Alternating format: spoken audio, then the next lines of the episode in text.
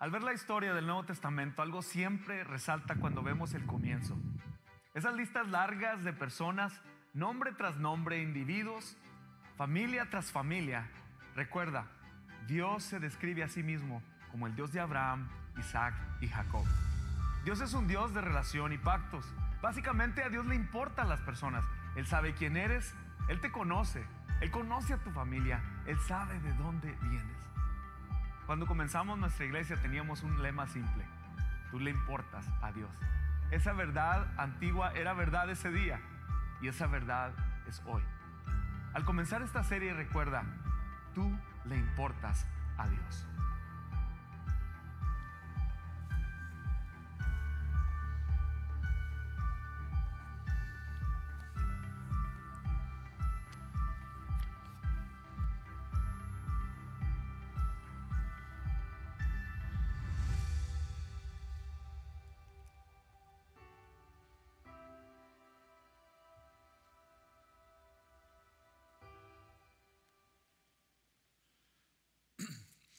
Familia, me da gusto que hayas decidido estar con nosotros aquí. Si esta es tu primera vez, queremos darte la bienvenida. Tenemos muchas personas visitándonos en esta tarde y nuestro corazón en esta tarde es que tú simplemente tengas un encuentro con Dios a través de cada momento en este servicio, cada momento. Sé que el Espíritu Santo ya ha tocado tu corazón y bueno, no es la excepción porque vamos a entrar a la palabra de Dios. Hoy iniciamos una nueva serie por 34 semanas. Vamos a estar viendo el libro de Mateo en una jornada donde vamos a conocer en persona, así palpable, tangible, a Jesús. Sabes, mientras preparaba esta, este mensaje, el Señor me decía, ¿qué tanto me conoces? Si Dios pudiera hacerte esa pregunta hoy y pudieras escuchar así, ¿conoces a Jesús? Quiero hacerte esta pregunta iniciar. ¿Quién es Jesús para ti? ¿Quién es Jesús para ti? Y quisiera que tu respuesta no fuese así como que, bueno, yo tengo 30 años en el Evangelio, tengo mucho de conocerlo, ah, mis papás me llevaron a la iglesia, he leído toda la Biblia en un año, sé de la hermenéutica homilética, sé del griego, sé, eh, quizás que tu respuesta sea más que eso. Realmente conoces a Jesús. Sabes, lo que piensas de Jesús y cómo respondes afectará tu eternidad. Lo que piensas de Él, quién es Él en tu vida, afecta tu eternidad. Y mi corazón en esta tarde es simplemente que dejemos que el Espíritu Santo, en esta jornada de este libro de Mateo, que el Espíritu Santo hable a nuestras vidas. Y me encantaría orar antes de iniciar. Señor, en el nombre de Jesús, gracias Dios por tu presencia en este lugar.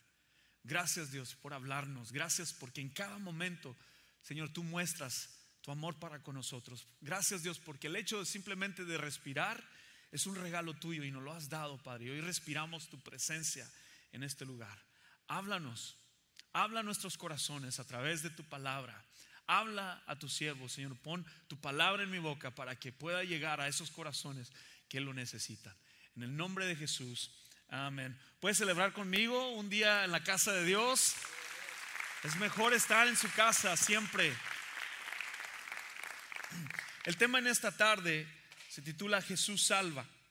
Y la gran idea es que Dios puede usar a cualquiera que reciba a Jesús en su corazón. Dios puede usarte. Quiero felicitar a los bautismos que tuvimos la semana pasada celebrando este, nuestro día de Pascua. Quizás te sientes ya así como que llega la Pascua, pasa la Pascua y ya te sientes otra vez así como que cabizbajo, te sientes como que no quería estar aquí. algunos de nosotros tendemos a que eh, el día de Pascua dice las estadísticas que las iglesias se llenan y luego ya después el próximo domingo pues ya no se llenan. Sabes, Jesús es más que un momento, Jesús, Jesús es vida.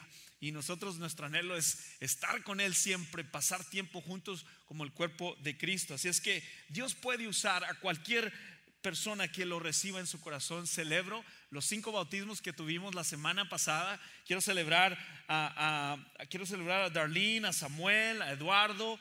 Denle un fuerte aplauso a Cami. Y también a Iriana, se llama, si tengo el nombre correcto. También queremos celebrar esta decisión que hicieron de entregar su vida a Jesús. Mateo es el, primer, ah, el primero de los evangelios donde se divide este, la Biblia, llega el principio de Mateo y quiero hablar sobre primero quién era Mateo. Mateo, dice la palabra de Dios, que era un judío, cobrador de impuestos, que llegó a ser uno de los discípulos de Jesús. En este Evangelio nosotros vemos el enlace entre el Antiguo Testamento y el Nuevo Testamento, pero da un énfasis en el cumplimiento de la profecía. Mateo escribió este libro a los judíos. Mateo fue uno de los doce, él perteneció al grupo pequeño de Jesús, él fue uno de los doce discípulos. Y Mateo, el propósito de este libro era probar que Jesús es el Mesías, el Rey eterno. Regularmente cuando nos toca exponer el mensaje, el texto de lo que voy a leer hoy en esta tarde, regularmente usamos ah, esta referencia bíblica para hablarlo eh, durante la Navidad. Durante la Navidad nos inclinamos al, al, nacimiento de Jesús. Hoy quiero decirte que vamos a celebrar no la Navidad, pero el nacimiento de Jesús en una perspectiva muy diferente y en un tiempo muy diferente. Que, quiero decirles que vamos a celebrar la Navidad en abril. Chistoso, este, pero hay algo donde el Señor, a través de su palabra, nos empieza a recordar de esos momentos que surgen en la Biblia que nos dejan anonadados, que nos dejan como que, wow. Y esto es lo que queremos, eh, es lo que quiere ah, provocar en nosotros eh, el autor de este libro, Mateo. Quiero también hablarles que el libro de Mateo empieza con la genealogía de Jesús. Esa palabra genealogía es, es una palabra así como que hasta a mí me deja, eh, yo siempre he dicho esto, hay personas que, que son maestros, exponen la palabra de Dios así. Ah, yo no soy ningún expositor o explicador. Quiero que, creo que mi don es más como proclamador, pero voy a intentarlo porque ah, al, yo meditar en la escritura y, y irme verso tras verso, veía que el Señor me estaba hablando a mí en una manera personal y es lo que quiero hacer en esta tarde. Quiero que no, no me juzgues, que no me analices. Quiero que tú mismo abras tu corazón para que Dios pueda hablar a tu vida a través de esta escritura y vamos a estar viendo el capítulo 1. Pero es importante que diga esto. El testimonio de Mateo, algo sucedió en la vida de Mateo. E, él vendió su alma al, pueblo romano, a, los romanos, y, fue, fue despreciado. Mateo se convirtió en un enemigo de esos romanos, pero un día Jesús vino y cambió, ah, caminando por la ciudad, lo llamó, lo llamó a Mateo y él era un cobrador de impuestos y le hizo esta invitación de seguirlo, de seguirlo. Interesante pero Mateo no hizo lo que otros discípulos pescadores hicieron, que después de, invitarlos a seguir al Señor Jesús, eh, eh, algunos de ellos regresaron a, continuar queriendo ir de pesca. Mateo fue una de las personas que entendió su propósito al ser llamado por Dios. Creo fielmente que es bien importante que, que entendamos esto porque Mateo conoció a Jesús personalmente, él lo recibió en su corazón Conocer a Jesús, escucha bien, conocer a Jesús es conocer tu propósito, es conocerte a ti mismo. Cuando yo conozco a Jesús, entonces entiendo para qué fui eh, hecho, para qué el Señor me trajo aquí a este planeta Tierra. Y eso es lo que entendía Mateo. Él conocía su propósito después de conocer a Jesús. Les comparto una foto y antes de entrar al, al texto les comparto una foto de mi familia una, foto de mi familia, ustedes dirán, wow, qué familia perfecta en esa foto. Somos la familia más ah, disfuncional porque para tomarnos esa foto fue un desafío, no te muevas, agarre el niño, sonrían, Aarón, ríete mejor, se ve como que no quieres estar en la foto. Somos una familia imperfecta y le damos gracias a Dios porque la, la criatura más pequeñita, esa es la, le digo yo, es la de todo el pandero. Este, ahorita ahí la, la, encontramos en su mejor momento, pero lo que Dios ha bendecido mi vida a través de mis hijos, en que cuando yo veo y conozco a, de la más chica hasta el más grande, y cuando ellos nacieron, impactó realmente mi vida.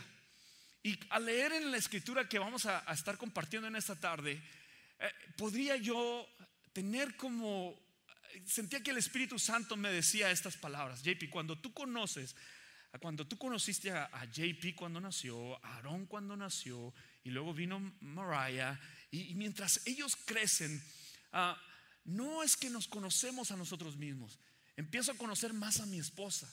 Trabajamos, somos un equipo y, a veces yo tengo que hacer unas cosas que a mí no me gustan hacer y, tratamos de llegar a un acuerdo, pero no porque, no porque los niños, este, eh, su propósito es de que traernos alegría, sino es conocerlos a ellos más. Y cuando más conozco a JP, a Mariah y a Aaron, más conozco mi propósito, más me, más, me conozco a sí mismo y conozco a Cindy cómo funciona. Me puedes ayudar, puedes cuidarlos a los niños, voy a ir a Ross y a las uñas, te puedes quedar con ellos. Jesús, Jesús, Jesús. Sí, por Jesús, mi amor, vete, hazte las uñas. Aquí me puedo quedar, nomás duerme a Mariah, prepara el biberón, para que, entiendes? Pero lo que quiero hacerles saber a ustedes es que esto es lo que quiere Mateo con nosotros. Él quiere que nosotros entremos en esta jornada de conocer más a Jesús. Te hago esta pregunta, ¿quieres conocer más a Jesús tú? Levanta tu mano. Levanta tu mano. ¿Queremos conocer más a Jesús? Claro que sí. Y eso es lo que Mateo quiere hacernos a nosotros, que conozcamos más a Jesús para conocernos a nosotros mismos. Mateo 1, Vamos a estar leyendo en Mateo 1 y estoy leyendo de la versión Reina Valera Contemporánea. Y dice de esta manera. Voy a leer desde el capítulo 18, pero no quiero excluir los primeros versos, no los voy a leer, pero para que entiendan que el libro de este autor, Mateo, empieza con la genealogía de Jesús. Es muy importante porque nos tiene que dar el trasfondo, la raíz, de dónde, la descendencia, de dónde viene de dónde viene Jesús. Y es importante, es como por decir, ¿tú conoces a los Ibáñez? ¿Sabías que los ríos vienen de, una línea de, músicos? ¿Sabías que los Gómez son de Monterrey? Y, es importante para nosotros y en nuestra cultura hispana es, Johnny, ¿quiénes, ¿quiénes son tus papás? Okay, es importante para nosotros. Y aquí el, libro de este, el autor de este libro nos está dando a entender que es importante la genealogía de Jesús. Así es que en los primeros, los primeros versos, este, ahí empieza la genealogía de Jesucristo, hijo de David, hijo de Abraham.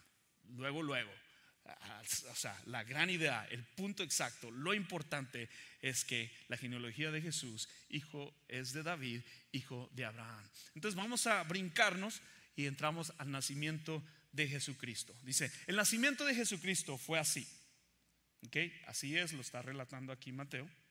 Dice, María, la madre de Jesús, estaba comprometida, estaba separada, estaba casi, casi casada con José. Pero antes de unirse como esposo, se encontró que ella había concebido del Espíritu Santo. Luego, luego entrando a este verso, ya tenemos un gran problemón. María está embarazada. ¿Ok? Algo que hace a Jesús tan wow y tan sublime y tan eterno y tan divino es que sus padres, su mamá lo tuvo a través, lo concibió a través del Espíritu Santo. Eso es algo que me dejó a mí así como que, wow. Mi hijo segundo, Aarón, fue concebido a través de inseminación artificial. ¿ok? Mi, esposa y yo perdimos este, dos embarazos después de JP, después ella ya no podía embarazarse y fue concebido a través de, inseminación artificial que se llama IVF, right, Cindy? Este, entonces, la diferencia aquí es que no hubo unión sexual y Jesús es concebido a través del Espíritu Santo. El problemón que se viene aquí es que en los tiempos bíblicos, cuando, cuando existía los judíos, si tú te unes en unión sexual sería una vergüenza cultural para la familia. Ellos estaban comprometidos. José dedicaba su trabajo al uso de sus manos, dice la palabra de Dios, que él era carpintero. José era un hombre que, tenía sueños que alcanzar, quería, tenía metas que lograr. Eh, me imagino a José que estaba construyendo su hogar, su casa, él amaba mucho a María, pero se viene este problemón porque se halló que estaba comprometida y se halló que concibe a un, a un niño a través del Espíritu Santo. Eso para José causó el siguiente versículo, escucha. José su marido era un hombre justo y quiso dejarla secretamente, pues no quería denigrarla. La cultura judía en ese tiempo, si tú ya tenías el bebé, como aquí le dicen en la cultura, se comió la torta antes de recreo. José nunca se comió la torta antes de recreo, no contrajo, no tuvo familia este, fuera del matrimonio, no hubo, ah, no hubo inmoralidad sexual, no hubo adulterio. Pero José estaba, amaba tanto a, a, María y era un hombre justo, dice la palabra que era el hombre justo, dice aquí, quiso dejarla secretamente, pues no quería lastimarla, no quería exponerla, porque si tú cometías un, acto de esto, de esto podrías llegar hasta perder tu propia vida. Pero él amaba tanto.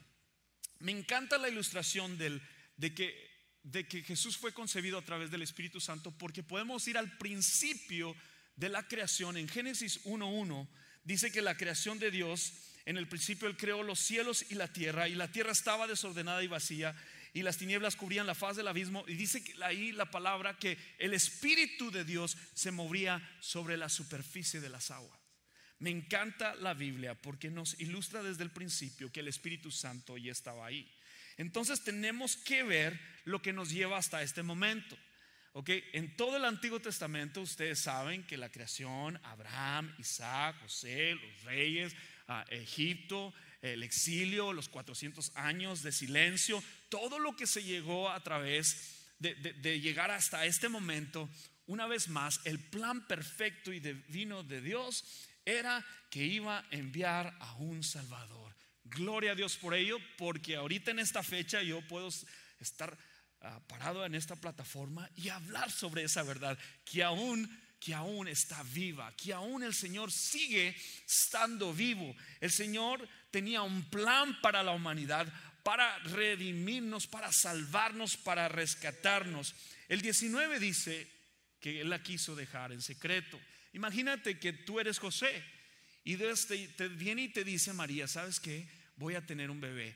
Todavía no se han casado, los planes salen por la ventana. O sea, ¿por qué no te esperaste? ¿Cómo? ¿Quién es el papá? Yo no soy. He estado trabajando, he estado trabajando para construir nuestra casa. Eh, eh, quebraste el plan. El, el plan de estar comprometido era estar separados por un año, ya conocían los papás, ya se conocían, el plan era de que ellos iban a tener una familia, pero aquí viene José y está Mateo lo ilustra como que, wow, pues no se molestó ni nada de eso. Pero yo, al leer esta escritura, yo decía, ¿cómo se ha de haber sentido José por esta disque traición? Que no era traición, era obra de Dios lo que él estaba haciendo. Dice el 20, mientras José reflexionaba al respecto, un ángel del Señor se le apareció en sueños y le dijo, ok, aquí se le aparece un ángel y le dice, José, hijo de David una vez más, en la voz del ángel Gabriel tuvo que suceder para que José entendiera su propósito, para que entendiera lo que Dios estaba tratando de hacer. Le recuerda a José y le dice, José, hijo de David. Otra vez, la genealogía es bien importante porque le recuerda, no sé cuándo has pasado por una situación difícil que Dios tiene que recordarte, recuerda que te di un nombre, recuerda que te di un propósito, que te llamé y te escogí. Aquí el ángel le recuerda a José y le dice, no temas, no tengas miedo, no tengas vergüenza, no te preocupes por el que dirán en la iglesia, no te preocupes por el que dirán en el pueblo, no te preocupes por lo que dirán en Belén. Dice, recibe a María, tu esposa, tu mujer, porque su hijo ha sido concebido por el Espíritu Santo. Esto le llegó a José, esta noticia le llegó a José en un sueño, en un sueño. José necesitaba esta visión clara y a veces nosotros necesitamos ese sueño, ah, quizás Dios te ha dado sueños. Ahora se une a ella y no le importa esta vergüenza no le importa el que dirán. ¿Sabes? Tú y yo conocemos que cuando él le da, el ángel le dice, el, rey hijo de David, tú sabes que David fue uno de los reyes más conocidos de los judíos, pero Jesús sería su rey eterno. Me encanta esta historia y hace más sentido para mí porque siempre la he usado en predicar eh, durante la Navidad, pero hay, una profundidad de conocer a Jesús, hay una, hay una bendición de saber quién era Jesús, quién eran sus padres, su descendencia. Y esto, esto me invita a mí a recordarme quién soy yo, Juan Pablo, quién eres tú. Nosotros tenemos, venimos de esa misma descendencia. Ya no hay judío ni griego. Cuando tú crees y confías en Jesús, eres abrazado. Y todos cuando creen y lo reciben en su corazón, vienen a ser la familia de Dios. María, el 21 dice después, María tendrá un hijo y le dice el ángel, a quien tú pondrás por nombre Jesús.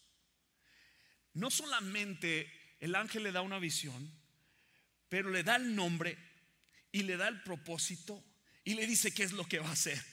Porque Él salvará al pueblo de sus pecados. Gloria a Dios. Jesús nos da una identidad. Le dio el sexo y le dijo, y va a ser un varoncito. Y le dijo, le voy a poner, le vas a poner por nombre Jesús. Porque esto es lo que va a hacer José. Tu hijo va a salvar al mundo de sus pecados. Celébralo, celébralo, porque este es este es, este es lo divino del Evangelio, este es lo divino de Dios que nos da esa identidad. Y así es como viene este gran misterio. Así es como viene este gran misterio. En aquellos días de los que hablaba Isaías, estaban sobre nosotros, José. Aquí está Dios con nosotros. Aquí está el quien salvará a su pueblo de sus pecados en un pueblo devastado, en un pueblo sin esperanza, donde hay lágrimas, un pueblo oprimido por los romanos, que es esperado cientos de años a la llegada de su Mesías, ahora se cumpliría la promesa, la profecía. Los que querían que viniera un rey material para establecer un reino terrenal y librarlos de la opresión romana, el ángel dijo que el problema más profundo no era el dominio de los romanos, sino de la depravación humana los pecadores. ¿A qué vino Jesús? A librar a su pueblo de los pecadores. Una pregunta que siempre me he hecho es eso, ¿quién es su pueblo? ¿Realmente quién es su pueblo? Salvarnos del pecado. Porque no hay ni, ningún justo. Todos hemos fallado. Todos hemos en algún tiempo cometido actos de pecado. Igual como el pueblo de Egipto. Igual como el pueblo de Israel que caminó por el desierto. Y después llegan los reyes. Y hubo reyes malos, reyes buenos. Y ellos querían a alguien que los gobernara. Ellos también estuvieron en pecado. Pecado, ¿qué significa pecado? Pecado significa todo lo que te aparta de Dios. Sin santidad nadie verá al Señor. Pecado es, es fallaron moralmente. Si nos vamos al Antiguo Testamento, todos hasta aquí han fallado moralmente. Nosotros también tenemos fallas que le hemos fallado al Señor. Pero Dios no vino a, que a trabajar nuestra moral. Dios vino a salvarnos del pecado. Dios vino a salvarnos y darnos vida eterna. El cristianismo no es un comportamiento modificado Jesús no nos hace, nos da mejor moral.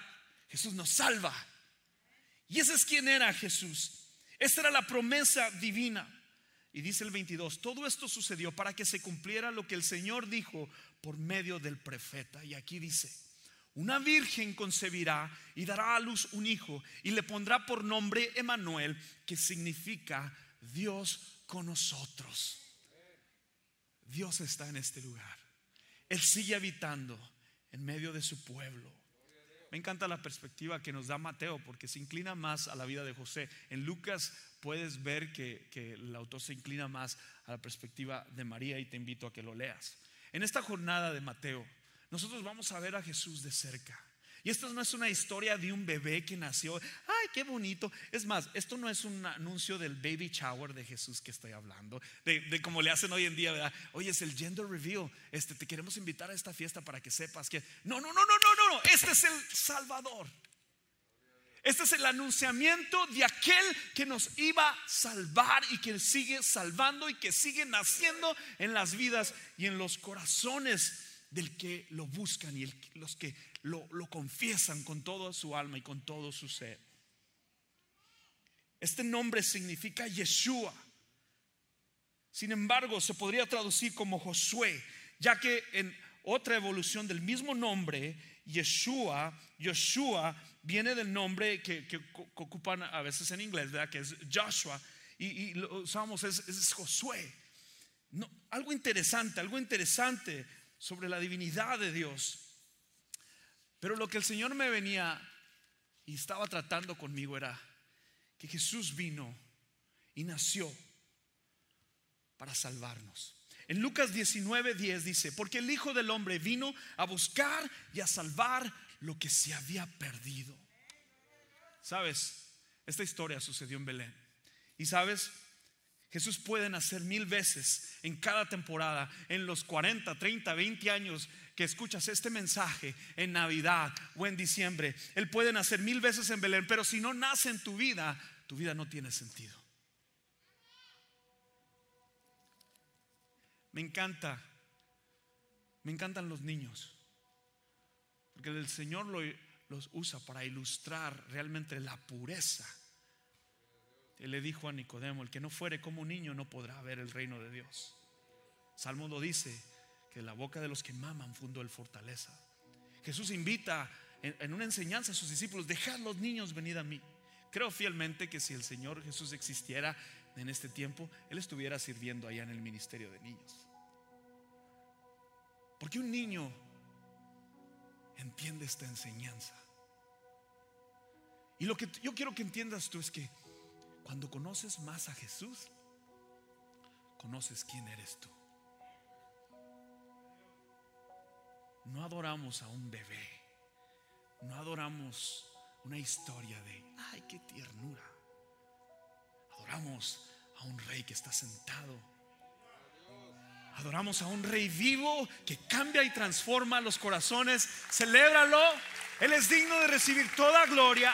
Él es digno de recibir toda honra. Él es digno de toda adoración, de todas tus palmas, de todos tus pies, de toda tu vida. Él es el principio, el fin. Él siempre ha estado desde la creación. El Espíritu Santo se paseaba.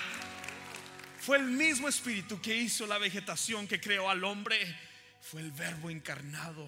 Jesús vino a la tierra. Interesante que José y María no sabían lo que les esperaba con cargar a un príncipe, a un rey. Jesús no vino a reinar la tierra, vino a reinar en tu corazón.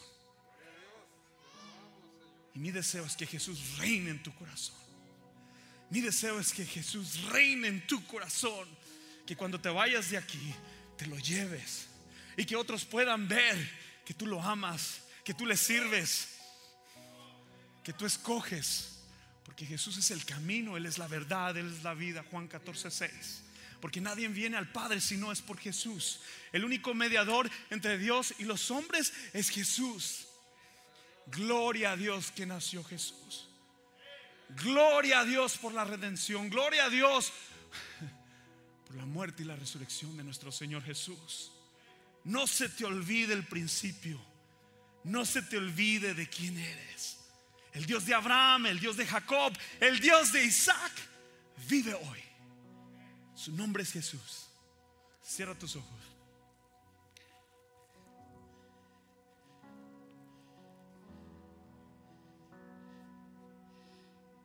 Gracias Dios por tu espíritu. Gracias Dios por, por tu pueblo, Padre. Espíritu Santo, aviva, aviva el fuego Viva, Señor, en nosotros, Padre, hablar con pasión sobre quién eras tú. Padre, quizás aquí hay algunos que que simplemente han abrazado la religión, la vida del cristiano de domingo en domingo. Pero hoy queremos ser recordados de que tú eres vida y de que cada latir de nuestro corazón te pertenece a ti. Que viniste a la tierra a nacer y deseas nacer en los corazones de los que estamos aquí. Hoy te recibimos, Padre, sin reservas, simplemente porque tú vives hoy. Gracias por rescatarme del infierno. Gracias por salvar mi vida. Gracias por guardar tu ira sobre mi vida, sobre mi maldad. Gracias por darme una identidad y un propósito. Bendigo a cada una de las familias representadas aquí en esta tarde. Te necesitamos. Si Jehová no edifica la casa, en vano construimos. Jesús, que el centro de todo seas tú. Desde el principio hasta el fin, mi último respirar, quiero que tenga tu espíritu. Espíritu Santo, te voy a dar un minuto para que tú hables con Dios. Este es tu momento con el Señor Jesús. No importa cómo llegaste,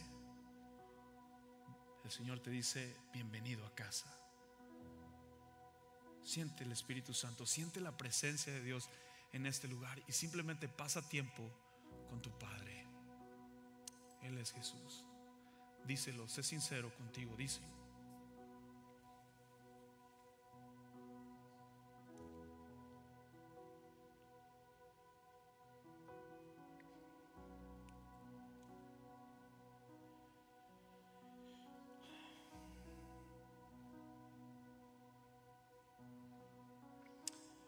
Si nuestra mayor necesidad hubiera sido la información, Dios nos habría enviado un educador. Si nuestra mayor necesidad hubiera sido la tecnología, Dios nos habría enviado a un científico. Si nuestra mayor necesidad hubiese sido el dinero, Dios nos habría enviado a un economista. Si nuestra mayor necesidad hubiese sido el placer, Dios habría enviado un animador. Pero nuestra mayor necesidad era el perdón. Así que Dios nos envió a un Salvador. Esa es nuestra mayor necesidad en esta tarde, Padre. Salva. Jesús salva. Quiero invitarte a lo siguiente. Tengo un reto práctico para ti durante esta jornada de Mateo. Dios te va a dar dos nombres, tres nombres, a un compañero de trabajo, quizás a un familiar. Él te va a dar un nombre que tú tomarás la intención de escribir en una pancarta que tenemos aquí al lado derecho. Tú vas a escribir esos nombres y esas personas representan que quieres que Jesús los salve, que están lejos de Dios. Hazlo. Un nombre.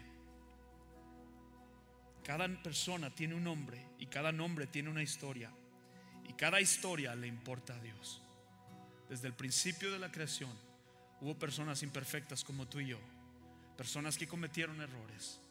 Yo no quisiera que tú sintieras juicio, sino que sintieras la gracia y la misericordia de Dios en este momento y que esa salvación que Dios te ha dado, que tú la lleves al siguiente nivel de compartirla a otros.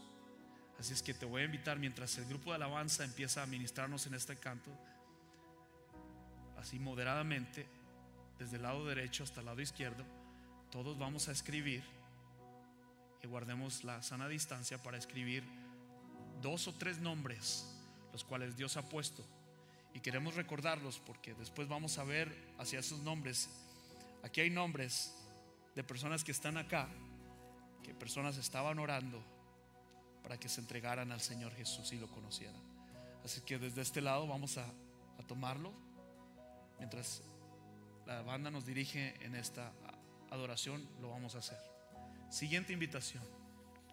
Si tú estás aquí y no tienes una relación personal con Dios, quiero decirte que tú no tienes la capacidad de salvarte, solamente Jesús lo puede hacer. Y quiero invitarte, si hoy, hoy en este día, quieres recibir al Señor Jesús como tu único y suficiente Salvador, yo quiero decirte que yo, todos, algunos de nosotros estuvimos ahí como tú para tomar esta decisión. Y sabemos que Dios está tocando tu corazón y dices, JP, hoy quiero recibirlo como mi único y suficiente Salvador. Levanta tu mano. ¿Hay alguien que quiere recibir a Jesús como su único y Salvador? Suficiente Salvador. ¿Hay una persona? ¿No hay nadie? No veo. Ok, toma el reto, escribe el nombre. Quiero verlos a todos, escribir el nombre de algunas personas que Dios ya puso en tu corazón que necesitan a Jesús. Dios te bendiga y espero que nos acompañes la próxima semana. Hago esta invitación durante el miércoles, este próximo miércoles en tres días. Síguenos a través de Facebook, vamos a estar leyendo, compartiendo un devocional como iglesia juntos a las 8 de la tarde. Vamos a recorrer juntos el libro de Mateo. Quiero verte ahí. Acompáñanos. Va a ser un tiempo en la presencia de Dios. Vamos a ir conociendo a, Jesús. Celébralo conmigo en esta tarde. Ponte de pie.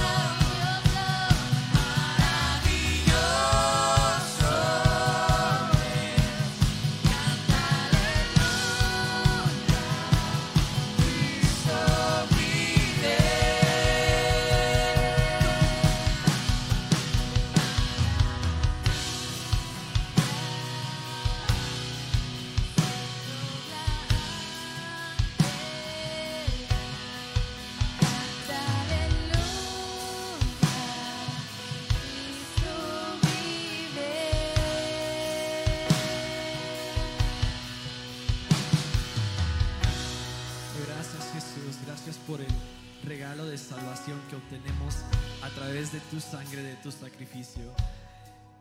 Gracias porque no nos vamos de este lugar igual como así como llegamos, porque tú estás trabajando en nuestros corazones. Igual Dios pedimos por cada uno de estos familiares, cada una de esas amistades que tenemos, vecinos o simplemente personas que conocemos, Dios.